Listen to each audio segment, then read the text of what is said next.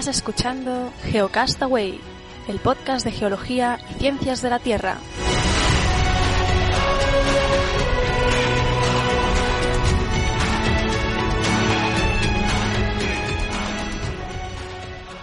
Saludos, genófagos del mundo. Bienvenidos a Geocastaway, Geocast semanal. Hoy es 23 de abril del 2015. Es la día de San Jordi, el día del libro.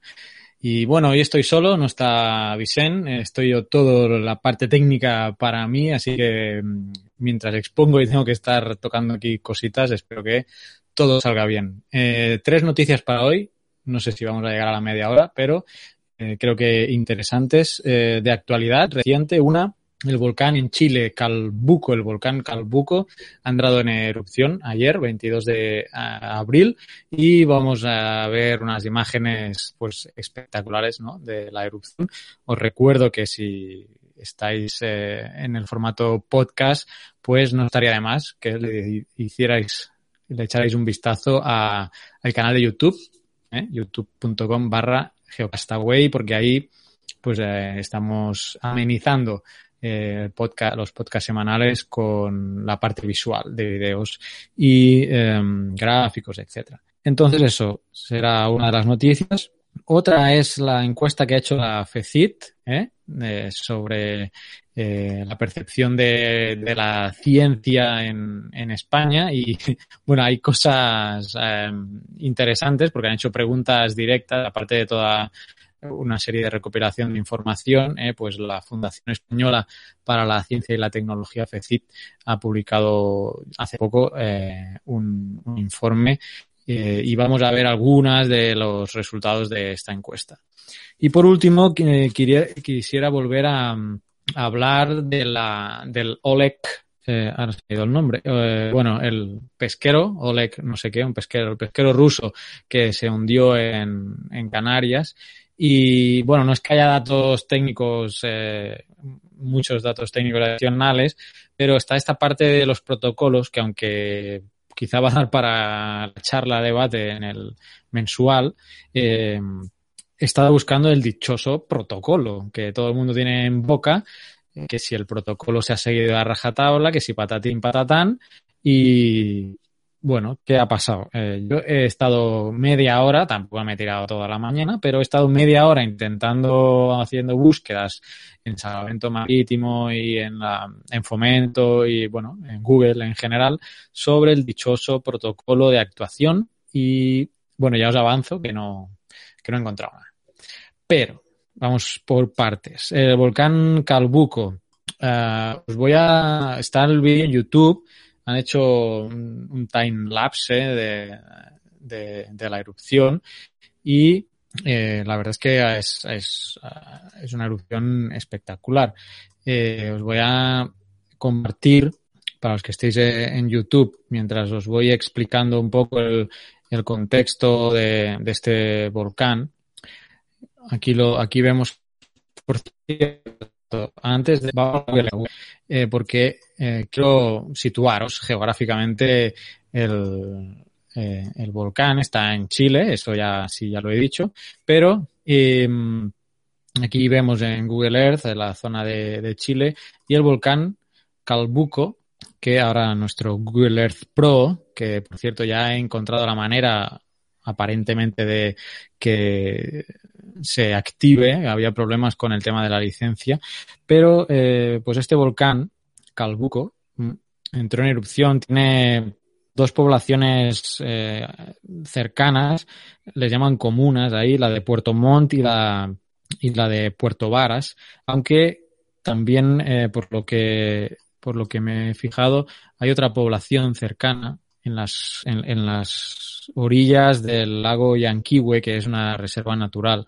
Eh, ahora mismo están en estado de, de alerta y eh, bueno, eh, lo de siempre, ¿no? Eh, la emisión de lava no, no la he podido confirmar, pero la problemática de las poblaciones que, bueno, si hago, si aplicamos una, la sencilla regla que tiene aquí Google Earth, eh, antes lo he mirado, estaba como a, a 11 kilómetros la, la población más, eh, más cercana Bien, ahora, ahora. 12.29 kilómetros. Eh, suficiente como para que la, la ceniza llegue, dependiendo también de, claro, de cómo, de cómo sopre el, viento. ¿eh?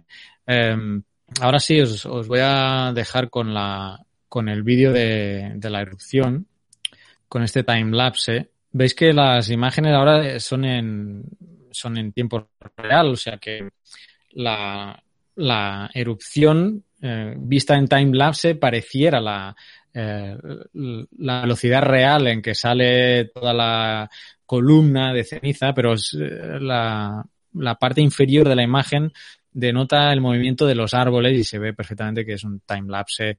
Eh, bueno, a veces, no sé si cada cinco segundos, cada diez, ahí depende del que haya hecho eh, el vídeo, ¿no? Pero eh, se ve espectacular la columna. Se llegan a observar cómo se producen relámpagos, ¿eh? También en alguna ocasión puntual eh, se observa los relámpagos producidos por, por, la fricción de las, de las motas, de la ceniza, de, toda esta energía, electricidad estática que, que, contienen y que ahora en, esta, en estas tomas se ve mejor algún relámpago que, que se eh, que, eh, bueno, que se desencadena. No tengo el dato de cuántos kilómetros, eh, porque seguro que la columna de ceniza ha subido hasta varios kilómetros. En el caso del Salvador, recuerdo que fueron unos, el volcán que queda cerca de mi casa fueron como unos 5 eh, kilómetros. Y claro, ahora la problemática mayor va a ser toda esa cantidad de ceniza, a dónde va a depositarse. Y en ese sentido, la, la dirección del viento va a ser, va a ser fundamental. La última erupción fue hace 43 años ¿eh? en este volcán, Calbuco, y bueno, no quiere decir que estuviera inactivo, eh, había fumarolas, era un volcán activo, solo que bueno, la última er erupción había sido hace 43 años, así que nunca eh, se puede confiar uno, ¿eh? siempre que está cerca de un eh, volcán activo, pues hay que tener en cuenta que en cualquier, en cualquier momento puede entrar en, erupción. De ahí que pues las medidas de, de control y monitorización del volcán eh, sean prioritarias y fundamentales. Tanto las, eh, las emisiones de gases como los, la microsismicidad. A veces se, se usan eh, GPS diferentes para medir abombamientos y últimamente, creo que era una, un, en un artículo mencionábamos eh, cómo usaban los muones, si no recuerdo mal, en Japón, para establecer una, la forma tridimensional del interior del volcán. ¿eh? O sea que estamos en temas de amenaza volcánica, yo creo que es, está, se está muy avanzado y, y da tiempo a, a poder predecir una erupción. Hablábamos, eh, bueno, para los que no lo hayáis visto, en la última videoteca eh, Geocastaway, que no sale en formato eh, podcast, solamente eh, en YouTube, eh, mencionaba el documental sobre el Pinatubo. De hecho, hace dos videotecas, porque la, última eh, que hice fue sobre las plataformas, una plataformas de, de para visualizar documentales. Entonces, hace dos videotecas mencionaba un documental sobre el, sobre el Pinatubo que se pudo eh, evacuar y anticipar la erupción. Claro, luego la magnitud de la erupción fue tan grande que la, la estación fue muy importante, pero las vidas humanas que se tuvieron que lamentar en ese sentido fueron, fueron pocas. Así que bueno, eh, de reciente actualidad, Volcán Calbuco habrá que seguir viendo cómo evoluciona esto. Vanessa, no sé si os, los, los geonáufragos más antiguos os acordaréis de Vanessa y Vanessa está en Chile. Entonces, no prometo nada, pero intentaré contactar con ella a ver qué, a ver qué me cuenta sobre, sobre el calbuco, a ver si, si puede ser. Bien, eh, lo siguiente es la, la encuesta del FECIT, y bueno, es una encuesta sobre ciencia, pero hay algunos aspectos en que me he quedado tan estupefacto y ojiplático que creo que eh, teníamos que mencionarla, mencionarla aquí. Eh, he descargado el PDF del propio dossier y eso es lo que voy a hacer. Voy a compartir para los que nos estéis viendo en YouTube voy a compartir el PDF y bueno, vaya tranquilos los que estemos en podcast porque lo, lo voy a ir eh, lo voy a ir explicando si mi ordenador pues eh, no se eh, hace el tonto y se va trabando cada dos por tres que está un poco lento hoy. Eh, es la séptima encuesta de percepción social de la ciencia. Creo que es una encuesta que se hace bianualmente, sí, aquí lo pone, es bianual desde el 2000, desde el 2002. No la voy a leer entera, pero sí algunos aspectos eh, importantes o interesantes, al menos bajo mi, mi punto de vista. Eh, el tema sobre los sexos, eh, eh, el interés por la ciencia, pues parece ser que es mayor ¿eh? y en, en, los hombres y en la mujer. Ya lo era así en el año 2002, creo recordar, y lo sigue siendo ahora en el, en el 2014. Eh, bueno, es una cuestión que se refleja y que siempre ha sido así, ¿no? En, todos los tramos de, edad al preguntarle a la gente de la gente que no le interesa nada la ciencia, dentro de ese porcentaje, eh, el 39% manifiesta que realmente que no le despierta ningún interés. O sea, no me interesa porque no y punto. Y no me preguntes más, vaya. Eh, un 36% dice que no la entiende. Bueno, esto quizá ya es un poco más razonable ya podríamos eh, buscar causas aquí, pues en la gente que expone ciencia, como nosotros mismos, ¿no? El problema quizá no está en la gente que lo recibe, que está que no lo entiende. A lo mejor, si lo entendiera, pues está, crecería su interés. En contra del, del, mayor porcentaje que, pues bueno, que el 39.4 es que no me interesa y punto. O sea, ni aunque me lo expliques bien ni mal.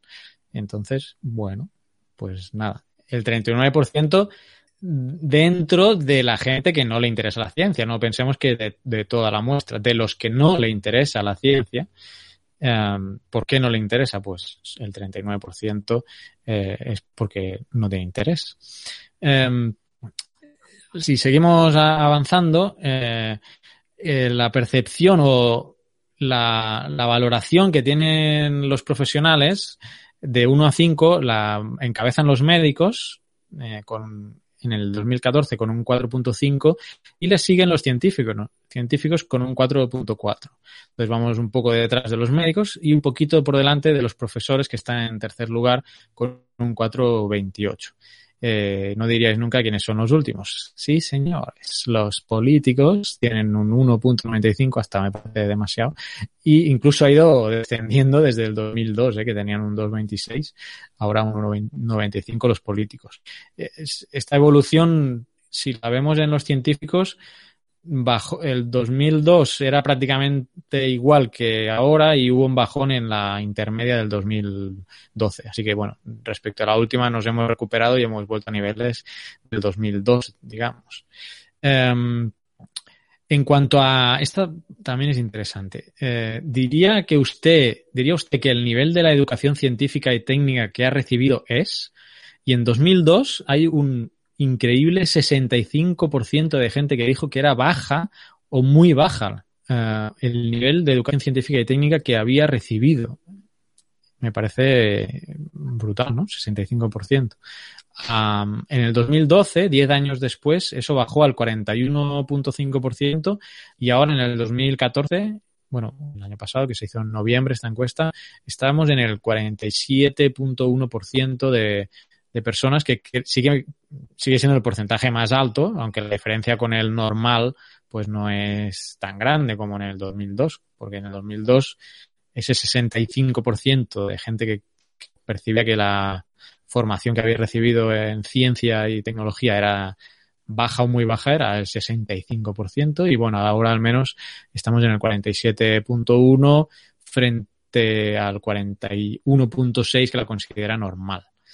Y aquí vemos a la parte bonita que la que a mí me ha dejado alucinado. Y me ha costado un poco entender esto, pero bueno, en el gráfico cómo, cómo, está realizado, pero creo que lo he entendido bien. A continuación les hacen una serie de preguntas a las personas, como por ejemplo, el centro de la Tierra está muy caliente. Le hacen esta pregunta, aquí no pone la respuesta cuál es, solo pone cuánta gente contestó la, la respuesta eh, correcta.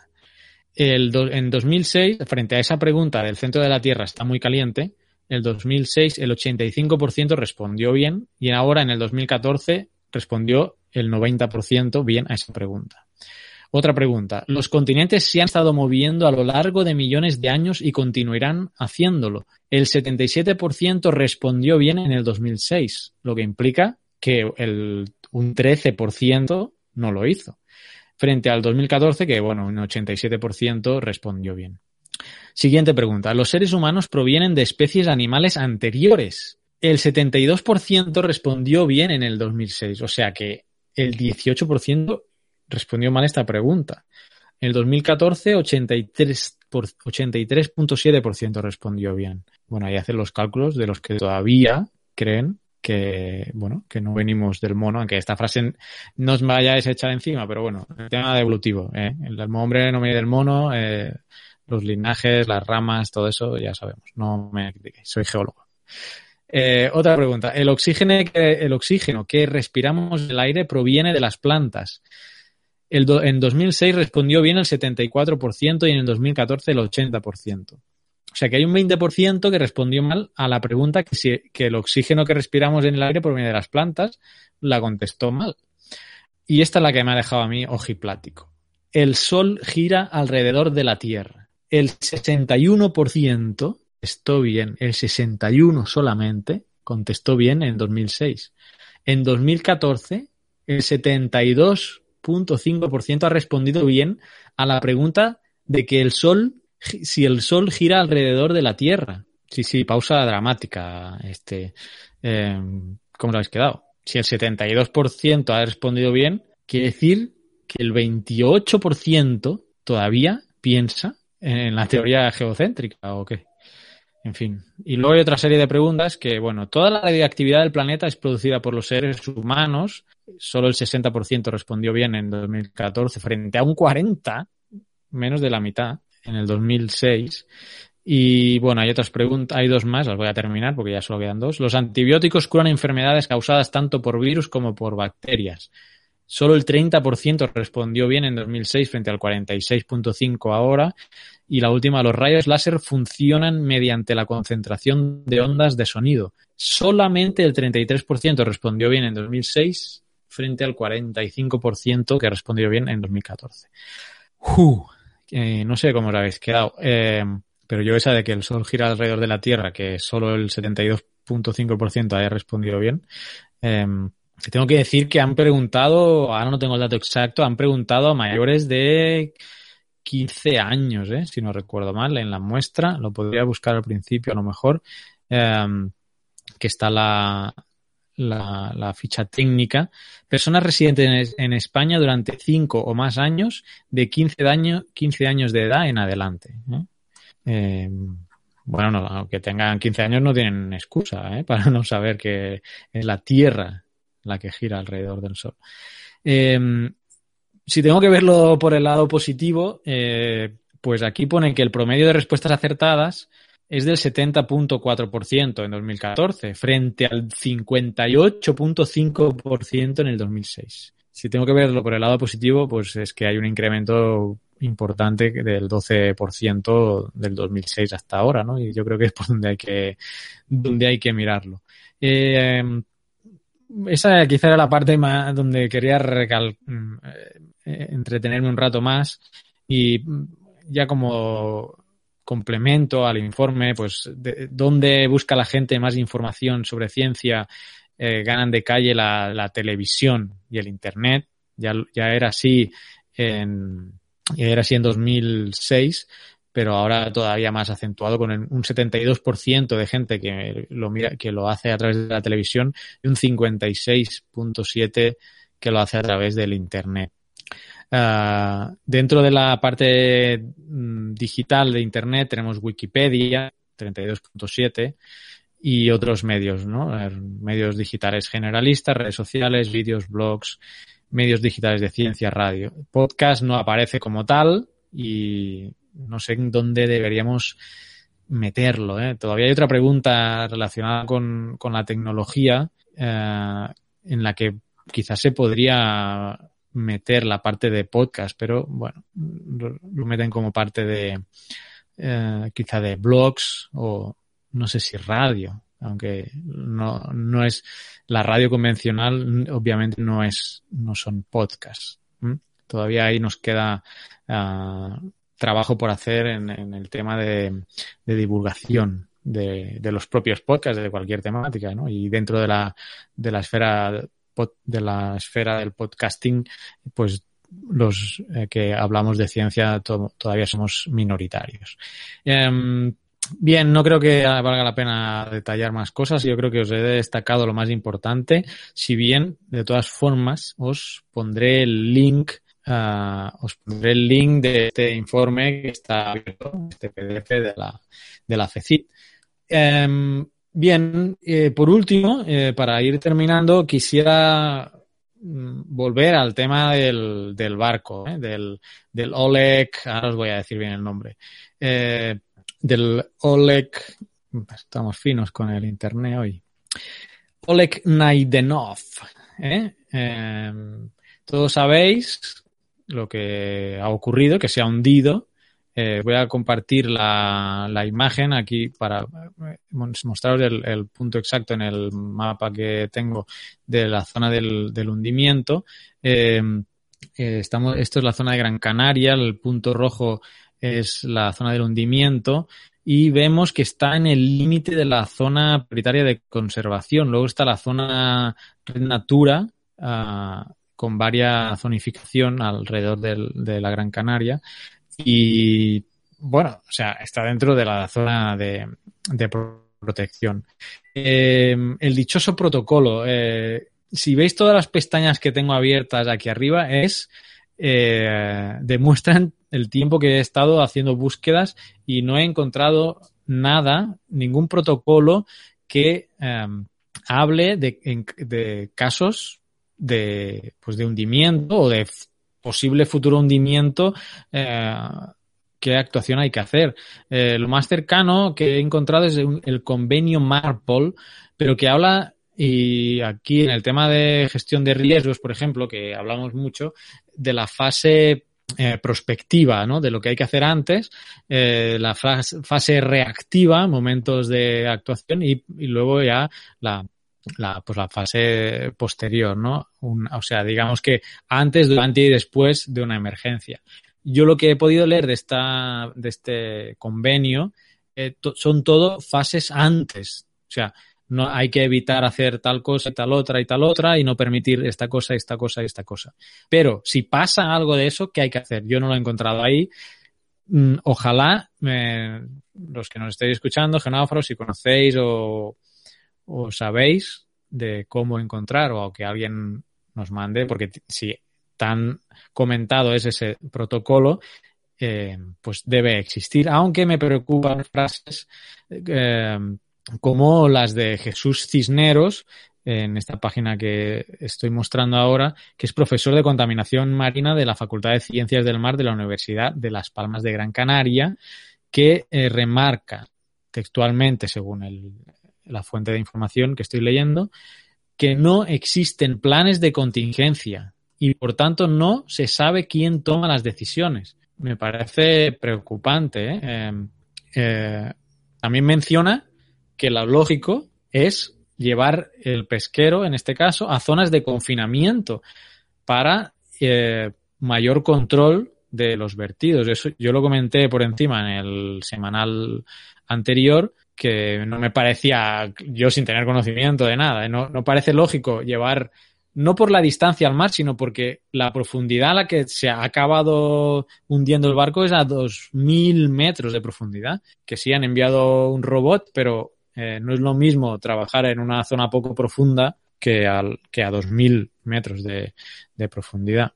Eh, en fin, eh, la cronología, por lo que parece ser, fue que lo, lo estuvieron paseando eh, según aquí, ¿eh? a las 3 de la madrugada empezó un incendio, estaba atracado en el puerto de la Luz y Las Palmas y de ahí lo sacaron fuera de la dársena para, para remol remolcarlo uh, y ya luego visto de que de que no podría, de que había fugas uh, y la flotabilidad del, barco estaba en riesgo, dice que lo, eh, lo estuvieron eh, paseando hasta, hasta el, lugar actual, incluso uh, pues arrastrándolo hacia las, las costas de, de Fuerteventura, ¿eh? uh, sin tener en cuenta la opinión de los técnicos, por lo que menciona esta fuente de, información. Preocupante. Esperemos que este tema de los protocolos salga a la luz eh, y, y, se mejoren de cara al futuro, aunque como digo, estas declaraciones de Jesús Cisneros, eh, Jesús Cisneros son, son preocupantes. a ver si hay alguna cosa más interesante en el documento. sí, como os decía, ¿no? fue paseado hasta costas del sur de Fuerteventura y de aquí, una vez que el fuego fue sofocado, se remorcó se remolcó al sur de Gran Canaria, donde se estudió su estado para repararlo o no en el puerto de la Luz. Y en ese camino de regreso a Gran Canaria eh, fue cuando la embarcación se acabó hundiendo, antes de ser evaluada por salvamento marítimo para sab saber el verdadero estado del mismo. Mm, bueno, yo cada vez que cuanto más leo, más, más atónito eh, me quedo, ¿no? Eh, bien, creo que, mm, bueno, para haber estado solo ya me ha alargado bastante. Dejadnos comentarios de lo, de lo que hemos hablado, la, de la encuesta del, del FECIT, qué os parece, y, y también este tema del, del, del, barco, ¿no? Nos comentaba Marisa Castiñeiras, en el caso, ella es gallega, en el caso del Prestige, por ejemplo, eh, y que, que también ella pues ve claro que la cosa ideal o lógica es llevarlo a un lugar de confinamiento y que tienen tan mal recuerdo del, del Prestige que, ha, calado en, la sociedad y cómo eh, puede ser que desde esa tragedia que fue tan grave eh, no se tengan protocolos más claros, aunque se diga que sí, pero bueno, con las declaraciones que os acabo de leer y, la lógica, ¿no?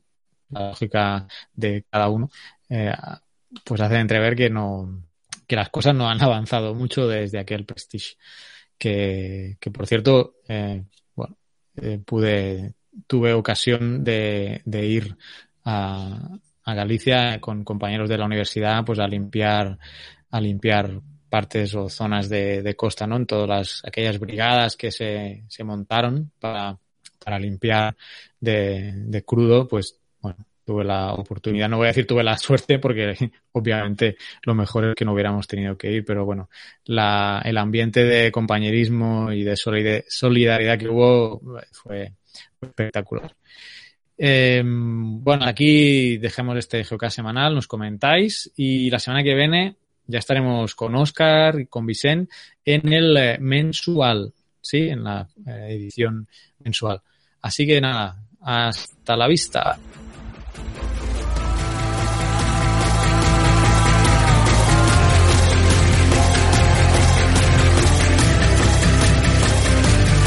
Envíanos tus comentarios, preguntas o sugerencias a geocastaway.gmail.com Puedes escribirnos en nuestra web geocastaway.com.